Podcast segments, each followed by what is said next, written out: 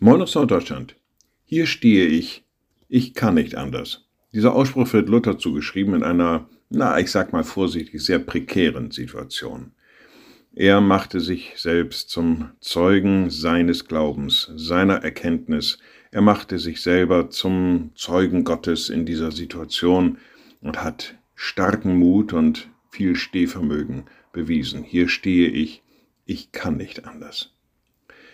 Und diese Herausforderung stellt sich manchmal uns auch, dass wir zu unserem Glauben stehen müssen, dass wir bekennen sollen, worum es uns wirklich geht, welche Werte wir wirklich vertreten, vielleicht gerade aus dem christlichen Kontext heraus.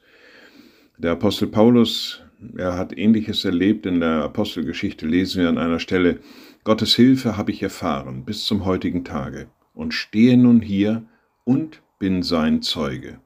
Also auch er zeugt für das, was er von Gott erfahren hat, diese Hilfe, die durch Gott geworden ist, und steht nun da und ist sein Zeuge. Hier stehe ich, ich kann nicht anders, vielleicht auch Sie oder ich.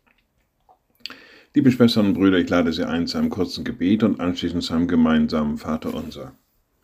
Allmächtiger Gott, guter himmlischer Vater, du hast uns in den Glauben hineingerufen und hast uns zu Zeugen deiner Liebe, deiner Gnade, deiner Hilfe gemacht.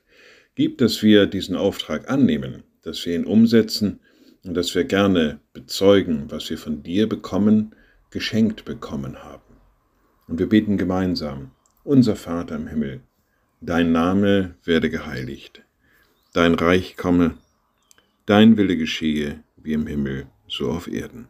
Unser tägliches Brot gib uns heute und vergib uns unsere Schuld, wie auch wir vergeben unseren Schuldigern.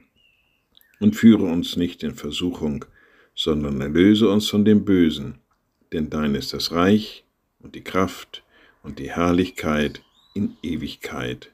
Amen. So seid gesegnet, bleibt behütet und bleibt gesund. Tschüss